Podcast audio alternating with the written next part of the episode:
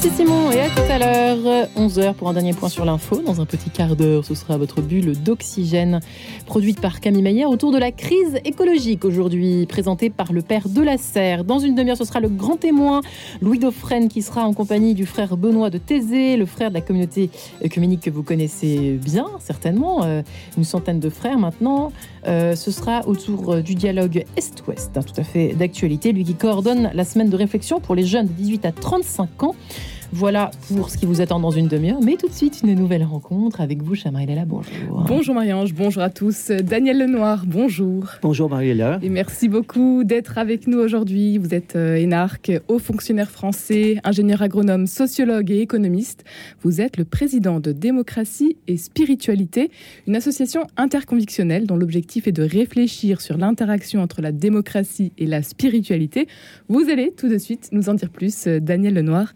Quelle est la vocation justement de démocratie et spiritualité Alors, on a l'habitude de dire que dans démocratie et spiritualité, le mot important, c'est l'esperluette le et qui associe démocratie et spiritualité. Pourquoi? Alors, euh, en fait, démocratie, il faut revenir sur le contexte de sa création. Démocratie et spiritualité a été créée bah, il y a 30 ans, bientôt on fêtera les 30 ans l'année prochaine, par euh, quelques personnes, euh, dont Jean-Baptiste de Foucault, qui je pense est connu sur cette antenne, ou Bernard Ginisti, Patrice Sauvage qui, euh, alors, euh, ça, répondait à euh, une question qui était ancienne pour eux, qui était justement comment conjuguer l'aspiration démocratique et l'inspiration spirituelle, quelle qu'elle soit, et, dans un contexte particulier qui était celui de la chute du mur, comme on l'a appelé, c'est-à-dire de l'effondrement de l'Empire soviétique.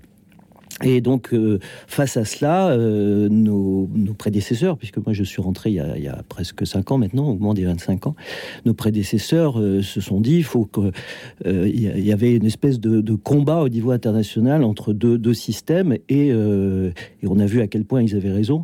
Et le capitalisme, s'il n'a pas de challenger, ben, il va aller vers sa plus grande pente, c'est-à-dire quelque chose qui n'est pas forcément inspiré par les meilleures intentions du monde.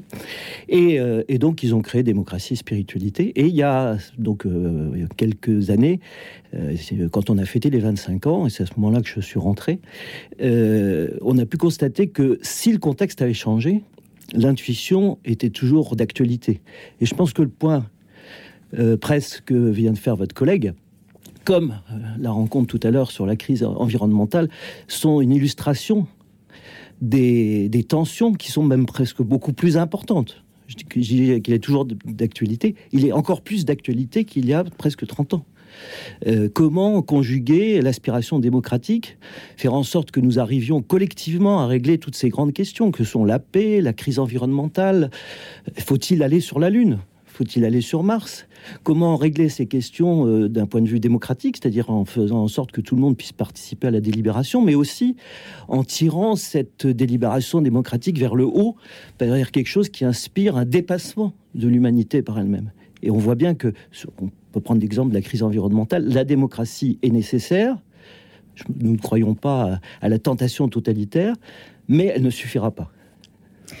Aujourd'hui, euh, notre époque exige des approches novatrices. Est-il écrit euh, dans votre charte Quelles sont les propositions que vous faites aujourd'hui, Daniel Lenoir Alors, nous n'avons, euh, je vais revenir un peu avant de répondre à votre question, ou plus exactement de pas totalement y répondre, parce que nous sommes ce qu'on appelle une sorte de laboratoire d'idées, un think tank, comme on dit dans le, français d'aujourd'hui. Mais avant d'être ça, on, demande à nos adhérents de prendre quatre engagements. Le premier, c'est important, c'est un engagement d'intériorité. Euh, de, retour sur soi. Donc c'est la façon dont chacun peut vivre sa spiritualité dans son dialogue avec lui-même. Le deuxième engagement, c'est, vous l'avez dit tout à l'heure, l'interconvictionnalité. Quand on dit interconvictionnalité, c'est pas seulement interreligieux. Bien sûr, nous avons une dimension interreligieuse. Nous avons comme partenaire, je sais que vous les avez reçus il y a pas longtemps, euh, Compostelle Cordoue, qui est un endroit de rencontre entre des chrétiens et des musulmans. Mais interconvictionnel, nous avons euh, des personnes de toute confession, mais aussi de toute conviction. Nous avons des, des, athées, des, agnostiques. Euh, et euh, troisièmement, nous avons cette fonction de laboratoire d'idées, donc de faire des propositions. Et quatrièmement, de euh, les traduire dans l'action ou dans l'engagement, dans l'action de, nos membres qui peuvent être professionnels ou bénévoles. Et c'est à ce titre-là que euh, le démocratie et spiritualité a participé à la création, il y a dix ans maintenant, enfin 11 bientôt, de, du pacte civique avec la vie nouvelle et avec avec poursuivre. Alors pourquoi je dis ça? C'est que beaucoup de nos propositions, nous les faisons sur le terrain des, euh, sur le terrain des, euh, des propositions euh, politiques, on va dire, au sens le plus noble du terme. Nous le faisons conjointement ou dans le cadre du pacte civique. Je vais donner un exemple pour aller dans votre sens et on va voir à quel point c'est d'actualité. Nous avons promu, et notamment le pacte civique, la notion de sobriété maintenant, elle est devenue tout à fait à l'ordre du jour. Quand le pacte civique a lancé les travaux et Jean-Baptiste de Foucault a participé à un, travail important sur la sobriété, euh, nous avons fait un sondage. Personne n'en parlait et personne ne voulait en parler. Maintenant, tout le monde a oublié euh, que cette notion était nécessaire. Et cette notion de sobriété, après nous commençons à essayer de voir comment la décliner, notamment dans nos travaux sur la crise environnementale du point de vue pratique. Mmh. Mais on voit bien à quel point elle est à la rencontre entre la démocratie et la spiritualité. La sobriété, ça n'est ni la croissance telle qu'on la connaît, ni la décroissance. C'est un autre modèle de mmh. croissance, mais qui doit être inspiré par des valeurs. Mais l'inspiration par les valeurs ne suffira pas. Il ne suffit pas de faire, euh, comme Pierre Rabhi, la stratégie du colibri. Il faut aussi que ça se traduise dans des propositions politiques, dans des politiques publiques. Donc, c'est ce type de proposition. Et nous sommes en train de travailler de la même façon sur euh, des, des propositions dans le domaine de la crise environnementale, alors je l'ai dit, notamment autour de la notion de sobriété, mais aussi dans le domaine de la laïcité. Euh, nous sommes tout à fait euh, tristes de la façon dont le débat s'est euh, hystérisé entre les partisans d'une laïcité dite ouverte et les partisans d'une laïcité dite radicale, alors que souvent les principes convergent, c'est dans les modalités d'application, et donc nous avons fait des propositions pour créer une, une autorité indépendante pour régler les problèmes du quotidien qui sont ceux auxquels nous sommes confrontés. Euh, troisième type de proposition, nous sommes en train de travailler euh, avec un groupe euh, sur l'exercice des responsabilités par les personnes qui sont en situation de pouvoir que j'étais moi-même encore pour quelques mois au fonctionnaire. C'est une forme de pouvoir, mais il y a aussi des politiques, des, élus, des députés par exemple, euh, des chefs d'entreprise, des syndicalistes, et nous sommes en train d'essayer de... Et nous avons fait un appel à, un retour à une sorte d'éthique de la responsabilité dans le cadre de la préparation des élections, euh, d'éthique de la responsabilité qu'on ne peut pas opposer à l'éthique de conviction. C'est parce et que souvent on confond avec une forme de machiavélisme, alors que l'éthique de responsabilité, c'est tenir compte du réel, mais en se référant quand même à des convictions. Voilà. Donc tout ça, ce sont des, des domaines sur lesquels nous sommes en train de faire des propositions que nous avons déjà faites. Je, viens de parler de quelques-unes qui sont sur la table publique. Alors évidemment, notre audience n'est pas encore suffisante, mais grâce à vous, elle va s'élargir euh, pour que ça, ça, traverse le public et, euh, et, euh, et pour et nous en ferons dans d'autres domaines sur lesquels nous sommes en train de travailler, notamment puisque je voulais aussi en parler à l'occasion de notre université d'été qui aura lieu du 9 11 septembre. Ça, c'est la petite page de publicité. Voilà, tout au long de l'année, donc euh, Démocratie et Spiritualité organise des rencontres et des conférences avec le moment phare, euh, quand même, cette université d'été. Et c'est la semaine prochaine, déjà. Voilà, c'est déjà la oui, bientôt, oui, la semaine d'après, enfin, la fin de la semaine prochaine. du 9, euh, au 11 septembre, à Lyon, au centre Jean, Jean Bosco de Lyon, où nous avons fait l'année dernière notre université d'été. Alors, le thème est, est, tout à fait en ligne avec ce qu'on vient de se dire. Comment inspirer les utopies nécessaires au monde qui vient Voilà. Vaste programme. Voilà, exactement. Alors, l'ensemble de la phrase est importante. Euh, on peut se concentrer sur les, les, utopies, mais je vais commencer par le monde qui vient, parce qu'en fait, euh, c'était le sens de, de, mon rapport à l'Assemblée générale. Euh, je disais, nous vivons un temps d'apocalypse. Alors, non pas un temps d'apocalypse au sens de la fin des temps, Peut-être que c'est la fin des temps, j'espère que non. Mais la, temps d'Apocalypse au sens de la révélation et des signes des temps. Hein. Un peu au sens de René Girard, par exemple, qui sont euh, des penseurs que, que nous allons interroger à l'occasion de cette université d'été, avec l'idée de, de décrypter les signes des temps, surtout les crises L'année dernière, on s'était centré sur les crises. On va essayer de remonter plus loin dans, l'analyse et d'essayer de comprendre les signes des temps en interrogeant le premier jour euh, des pensées. Alors, euh, bien sûr, la plupart sont morts, donc euh, des pensées de, de, ils sont tous morts d'ailleurs.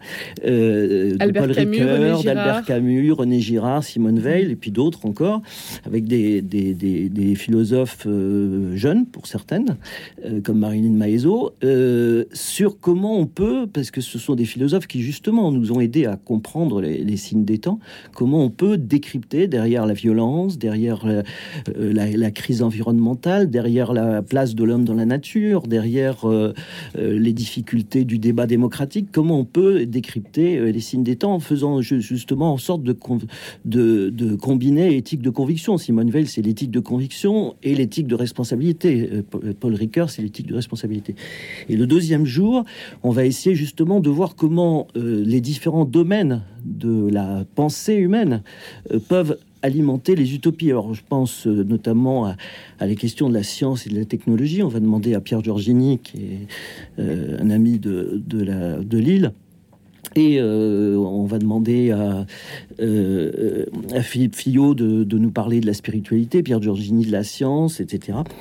et et à Mathilde Dimer, qui a été une des animatrices de la primaire populaire, de nous parler aussi des enjeux démocratiques. Alors, euh, avec l'expérience, le plus et le moins. Enfin, il y a le bon grain libré, hein, pour reprendre. Un troisième euh, jour avec euh, ce sujet. Sommes-nous à la mesure de notre vocation Voilà. Sujet, Alors, on va, ça sera le troisième jour. Ce sera un temps interne de réflexion collective, d'intelligence collective en quelque sorte. J'ai oublié de dire que dans les signes des temps, on va aussi interroger les signes artistiques. Et on aura une soirée avec Rachid Koreshi, qui est un, un, architecte euh, tunisien, enfin algérien et tunisien, et qui a euh, construit un cimetière magnifique pour, les, pour accueillir dans des tombes les personnes qui étaient mortes en Méditerranée, et avec Ajar Madja, qui est euh, une street artiste, mais qui fait aussi sa thèse sur le concert des oiseaux, le concert des oiseaux, pardon, et qui est un texte magnifique de la tradition, de la tradition soufie. Ce seront euh, donc euh, les 8, 9, 10 et 11 septembre prochains à Lyon. Les inscriptions sont encore possibles jusqu'à demain, 31 août. Sur Eloasso. Le programme donc et toutes les informations sont à retrouver sur votre site internet démocratie et spiritualité.org. Un grand merci, Daniel C'est l'esperluette. D'avoir été avec nous aujourd'hui. Merci à vous, merci de m'avoir accueilli. Merci Marie-Léla. Et demain, eh bien, vous recevrez, je crois, le frère Guy Musi. Demain, on part en direction de Genève, oui. Oui, après Thésée chez Louis Dauphren, ce sera euh, Genève pour vous. Voilà, eh bien, très belle journée en soulier. Merci Marie-Ange. À vous Marie-Léla. À vous aussi.